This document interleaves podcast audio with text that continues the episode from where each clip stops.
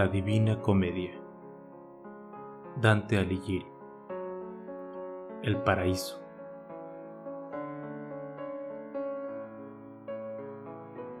Canto 32. Extasiado el amante anciano en el objeto de su contemplación, impúsose voluntariamente el oficio de maestro y empezó a decirme estas santas palabras. La llaga que María cerró y sanó fue producida y exacerbada por aquella mujer tan hermosa que está a sus pies. Debajo de ella, y en el tercer orden de asientos, se halla Raquel con Beatriz, Sara, Rebeca, Judith y la bisabuela del cantor, que al dolerse de su culpa exclamó, Miserere mei. Puedes verlas ir descendiendo de grado en grado, según voy yo mencionando en la rosa, hoja por hoja, sus propios nombres. Del séptimo grado abajo, como del primero a él, siguen otras hebreas que forman una división en las hojas de la flor, porque son como un muro que separa los sagrados escaños, conforme a la relación en que se halla la fe con Cristo. En este lado, donde la flor tiene completas todas sus hojas, se sientan los que creyeron en el futuro advenimiento de Cristo. En el otro, cuyos semicírculos se ven ininterrumpidos por algunos claros, están los que volvieron con los ojos al Redentor cuando éste descendió al mundo. Y así como en esta parte se hallan tan separados el glorioso asiento de la Reina del Cielo y todos los inferiores, en la contraria se ve el que de insigne Juan, que siempre santo, sufrió el destierro, el martirio y por último un infierno de dos años. Debajo de él, formando también separación, están Francisco, Benito, Agustín y los demás que bajan hasta aquí de uno en otro círculo. Y admira la divina providencia, ambas especies de creyentes ocuparán por igual esta floresta.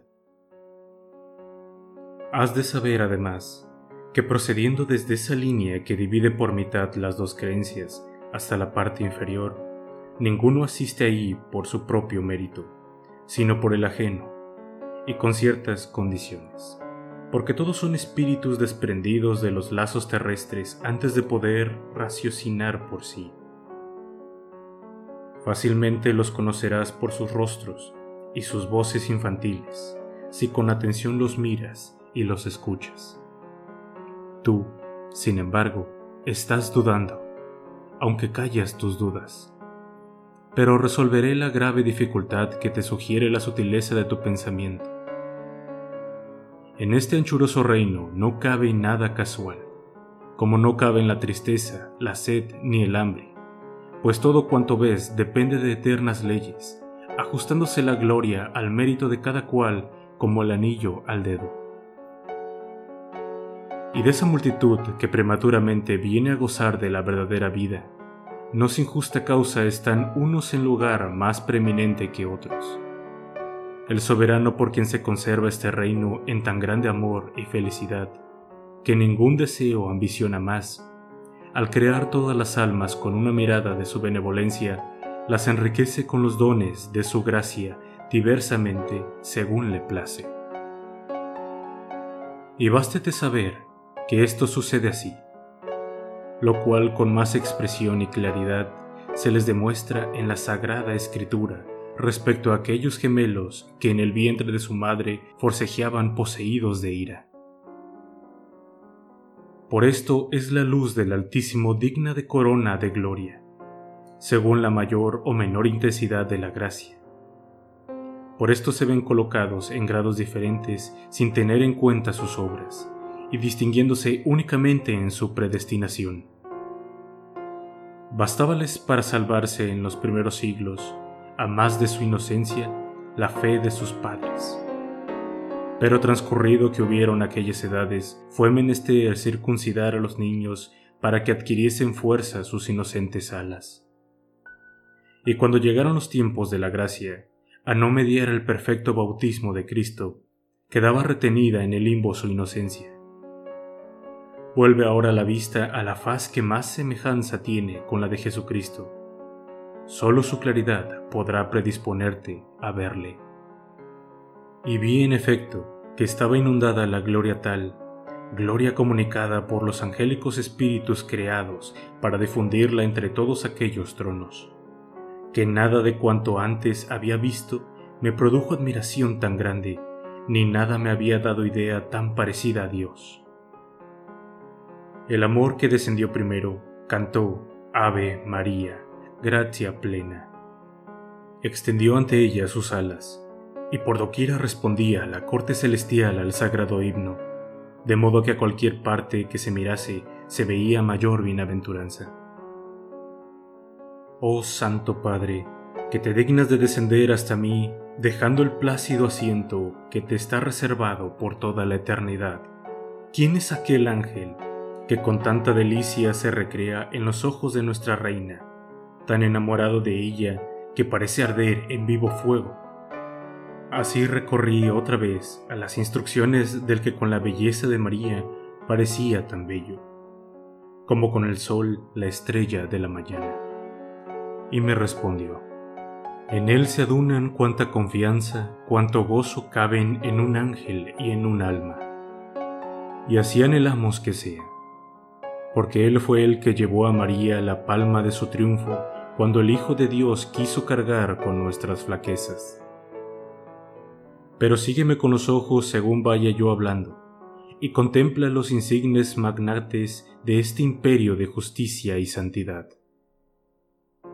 Los dos que en la parte superior se sientan y gozan de mayor bienaventuranza, porque están más cerca de la augusta soberana, son casi raíces de esta rosa el contiguo a su izquierda es el Padre que por haber gustado el vedado fruto, tantas amarguras dio a gustar a la especie humana. A la derecha ves el anciano Padre de la Santa Iglesia, a quien Jesucristo confió las llaves de este hermoso reino, el que antes de morir vio los azarosos tiempos de la bella esposa que fue conquistada con la lanza y con los clavos, tiene a su lado asiento y junto al otro se halla el caudillo bajo cuya dirección vivió del maná la raza ingrata, vagabunda y obstinada. A la opuesta parte de Pedro verás a Ana, tan complacida en mirar a su hija que no aparta los ojos de ella, cantando Osana.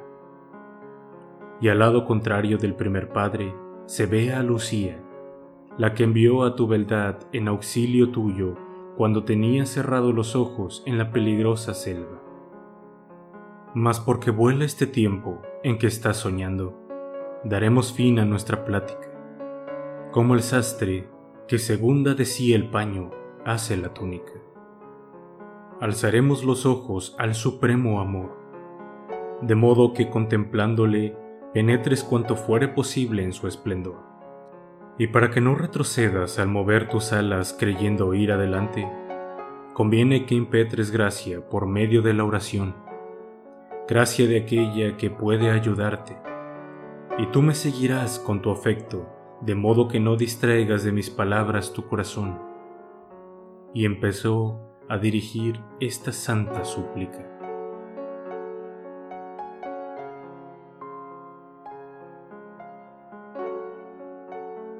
Canto 33 Virgen Madre, hija de tu Hijo, humilde y gloriosa más que ninguna otra criatura, objeto inmutable de los designios del Eterno. Tú eres la que de tal manera ennobleciste la humana naturaleza, que no se desdeñó su hacedor de convertirse en hechura suya en tu seno se encendió aquel amor cuya llama hizo florecer así esta rosa en la paz perpetua del paraíso. Aquí eres para nosotros sol de caridad en su mediodía, y para los mortales en la tierra inagotable fuente de esperanza. Tan grande eres, Señora, y tan poderosa, que el que pretende una gracia y no acude a ti, desea el imposible de volar sin alas. Y tu bondad no solo viene en auxilio del que la demanda, sino que muchas veces se anticipa generosamente a todo ruego. En ti la misericordia, la piedad, la magnificencia, en ti se junta cuanto de bueno hay en las criaturas. Este, pues, que desde el más profundo abismo del universo ha visto hasta llegar aquí las existencias de los espíritus una a una, te pide por gracia la virtud de poder remontarse con su vista a la felicidad suprema. Yo, que jamás he deseado para mí este don con mayor anhelo que para él, encarecidamente te suplico, y espero no será en vano, que por medio de tus ruegos disipes las sombras de su mortal condición, de suerte que llegue a gozar del soberano bien. Ruégote asimismo, oh Reina, pues cuanto intentas puedes, que conserves sus afectos puros después de tan gran visión, y que tu amparo le baste a triunfar de toda pasión humana. Mira cómo Beatriz y todos los bienaventurados alzan a ti sus manos para que acojas mi petición. Fijándose en el que así oraba, los ojos de la que Dios ama y venera tanto, mostraron hasta qué punto le eran agradables aquellas devotas súplicas. Alzáronse pues a la eterna luz, penetrando hasta donde no es creíble que ninguna otra criatura alcance. Y yo, que me acercaba al fin que más puede desearse, renuncié, como debía, a la vehemencia de mi deseo. Hacíame Bernardo señas, sonriéndose de satisfacción, para que me mirase arriba, pero ya estaba yo haciendo lo que me indicaba, porque adquiriendo mi vista mayor lucidez, se introducía más y más en el esplendoroso rayo del que de sí mismo recibe la verdad. Desde este momento llegaron mis ojos a donde no podía llegar la palabra humana, porque no solo la vista, sino la memoria sería inferior a tan alto extremo. A la manera del que soñando ve una cosa y conserva después el afecto nacido del sueño, sin que éste se reproduzca.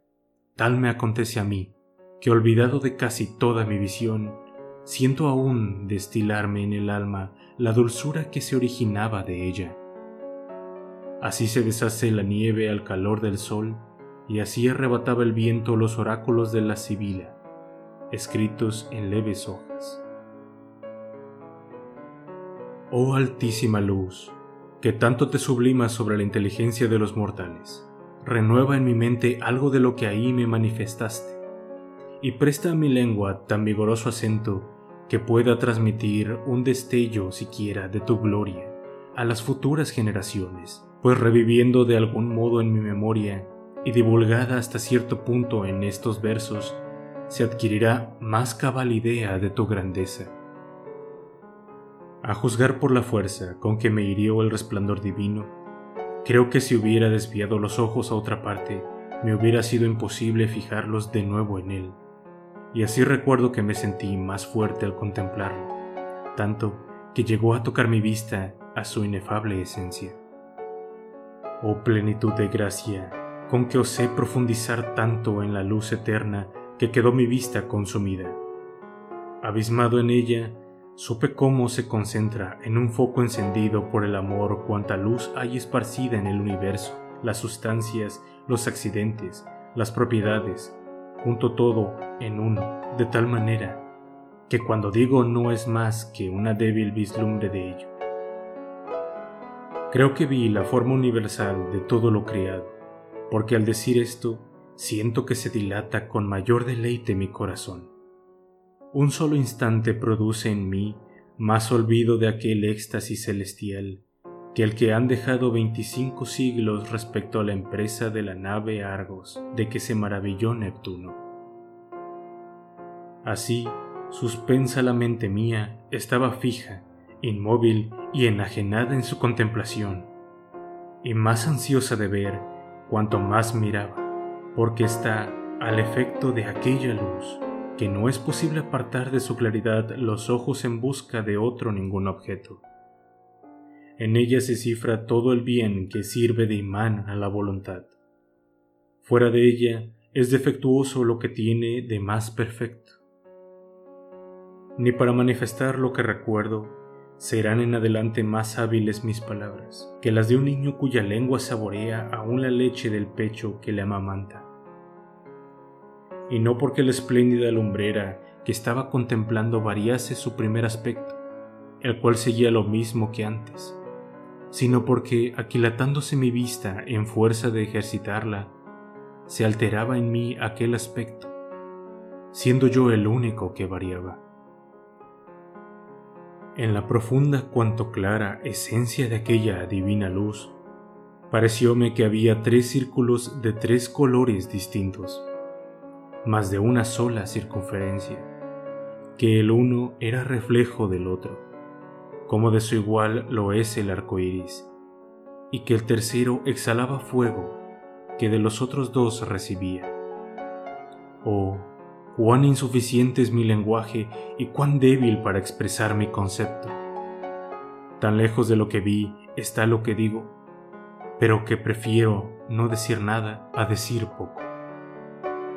Oh eterna luz, que vives en ti sola, que sola tú te comprendes y que al ser comprendida por ti y comprenderte te amas y te complaces en ti misma. Aquel círculo que parecía contenido en ti como una luz reflejada y que abarcaron mis ojos hasta cierto punto, figuróseme que interiormente llevaba de su propio color pintada nuestra efigie, por lo que penetré con toda mi vista en él. Y como el geómetra, que afanado en medir el círculo, no halla en su pensamiento el principio que necesita, Tal estaba yo con aquella nueva representación. Quería ver cómo se adapta al círculo la imagen y cómo se identificaban sus naturalezas, pero no hubieran podido mis alas encumbrarse tanto, a no haber iluminado mi mente un resplandor que dejó satisfecho su deseo.